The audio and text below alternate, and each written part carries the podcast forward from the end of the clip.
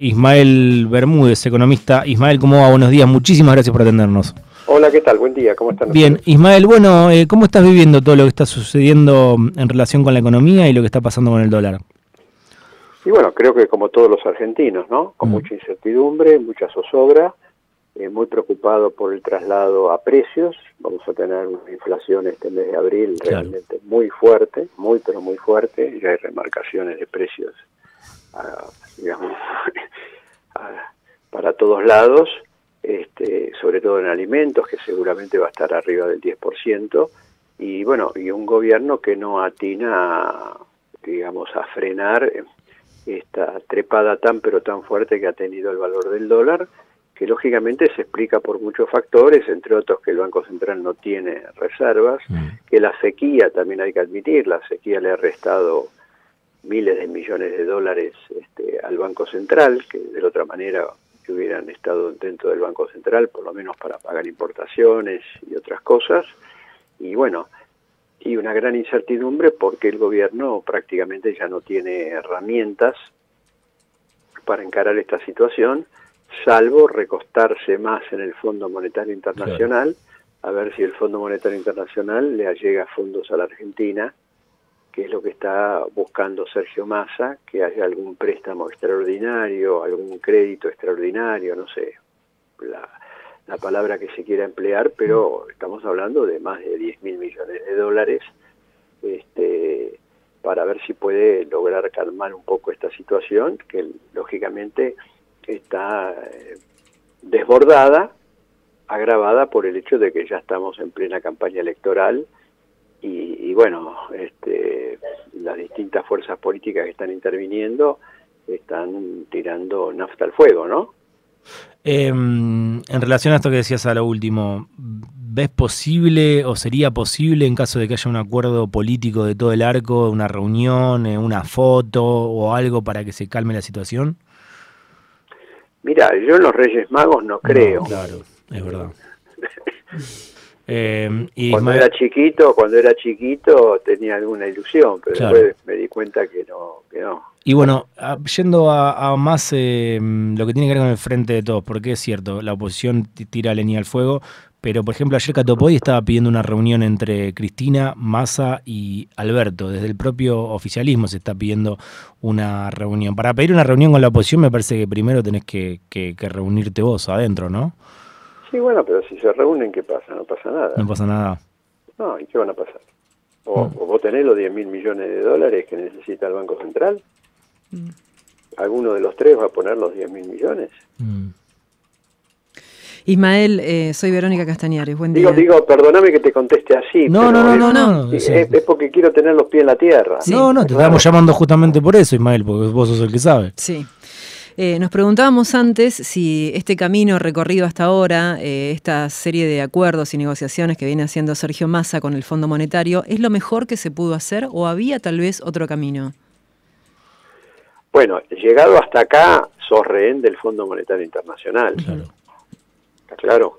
Eh, tenés cortado el crédito, no te presta absolutamente nadie, te prestan algunos bancos, unos organismos financieros internacionales a unos bancos, pero digamos, no, no mueve el amperímetro de lo que necesita la Argentina, este, y, bueno, y has caído, digamos, en manos del Fondo Monetario Internacional y cada vez sos más dependiente. Mm.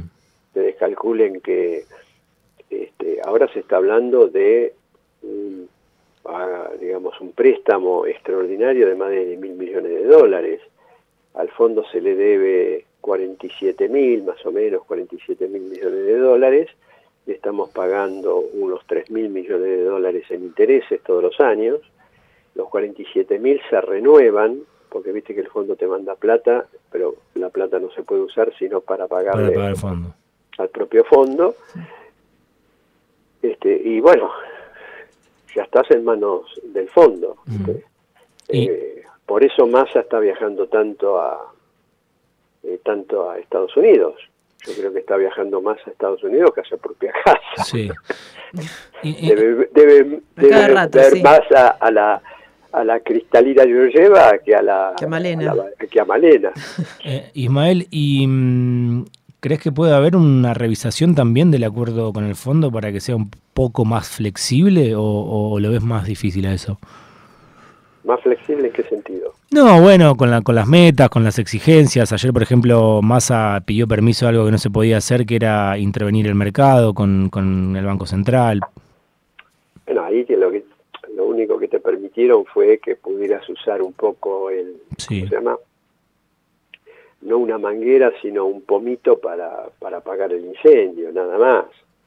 Pero no, el fondo está totalmente exigiendo que se baje el gasto, que se bajen las jubilaciones, que mm. bajen los salarios, ajuste, ajuste, ajuste, ajuste. O sea, mm. no, se van a mover de eso. El tema que hay es que más ha hecho gran parte de esos deberes porque ha caído la jubilación, cayeron los salarios, este, cayeron los principales gastos vinculados a, educación, bueno, están todos los informes últimos que lo indican, lo que pasa que le vino una jugada muy mala por el lado de la sequía, claro. al exportar menos entran menos dólares, al exportar menos entran menos este, impuestos vinculados a la exportación, entonces la situación fiscal se ha deteriorado, a pesar de que bajó el gasto público, estamos pagando este año más intereses que lo que estábamos pagando años atrás, porque ya empiezan a, hay que pagar este, los intereses que vienen del canje de la deuda que se hizo en el 2020, este, apenas asumió Alberto Fernández, este,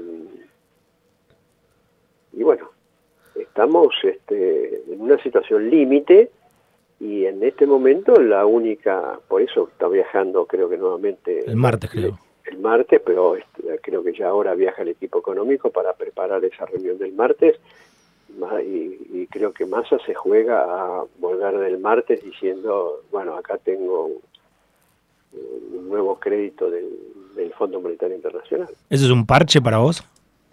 Son todos parches, venimos de parche, de par... Ojo, el primer gran, gran, gran, gran parche que se le puso a la economía argentina fue ese préstamo que le dio el Fondo Monetario Internacional a Macri. A Macri.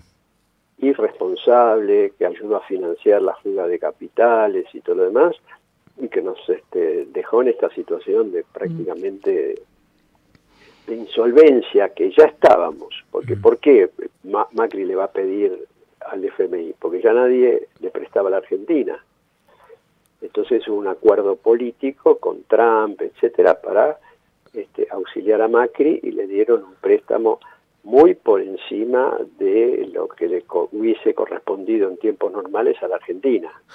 Eh, claro, Argentina no, no calificaba ningún veraz. Mm. Eh, está claro, es como si yo fuese al banco y le pidiera que me preste el banco, este, no sé, un millón de dólares el banco me dice, ¿usted qué tiene? Y yo, mire, tengo un laburito y, un auto mm. con 10 años de antigüedad. Mm. Y sabe a dónde me manda el gerente del banco. Ahora, eh. si yo voy y digo, no, pero mirá, yo vengo recomendado por ta, ta, ta, ta, ta, que dice que me tenés que dar el préstamo, bueno, te lo doy. Ahora, después hacete cargo. Eh, Ismael, eh, sé que estás eh, con otras cosas. las, últimas dos preguntas en una. ¿Cuánto, vos hablabas de varios factores que inciden, cuánto incide la no liquidación del sector agroexportador ante esta oferta del dólar soja y cuánto incide el crecimiento de mi ley y la propuesta de dolarizar la economía? Mira, en porcentajes es difícil saber, todo incide, mm. porque si en medio de todo esto viene alguien y dice yo voy a dolarizar y casi todos los economistas coinciden que dolarizar sería llevar el, el dólar, sí, para cambiar los pesos por dólares habría que llevar el dólar a, algunos dicen 7 mil, otros 8 mil, otros 10 mil. Estoy hablando de economistas, digamos, responsables técnicamente, aunque no, quizá política o ideológicamente no coincida con ellos, pero técnicamente son sólidos. Entonces vos escuchás que el dólar va a estar a, podría estar en una dolarización a 7 mil o, más, y bueno, primero que decís es, este, bueno, trato de cambiar los pesos ahora por dólares antes que me los cambie mi ley a, 10 mil. Claro. ¿Está claro? Por lo tanto, el grado, el grado de irresponsabilidad política y aparte el hecho de que tampoco él sabe mi ley. Porque eh, yo vi una entrevista que le hizo un periodista y cuando le preguntó, bueno, escúcheme, ¿y cómo sería la dolarización y todo lo demás? Este tipo que, que, que putea a, diestra siniestra, que eh, grita y todo lo demás, entró a tartamudear, no sabía qué responder. Claro, claro. O sea que se demuestra también de que es una frase hueca, sí. este, que indica que eh, la propuesta de él es un salto al vacío que sería terrible para la economía argentina. Mm. Ismael, muchísimas gracias por el tiempo. No, al contrario. ¿eh? Abrazo grande. Chao, chao. Ismael Bermúdez pasó por Rock and Roll.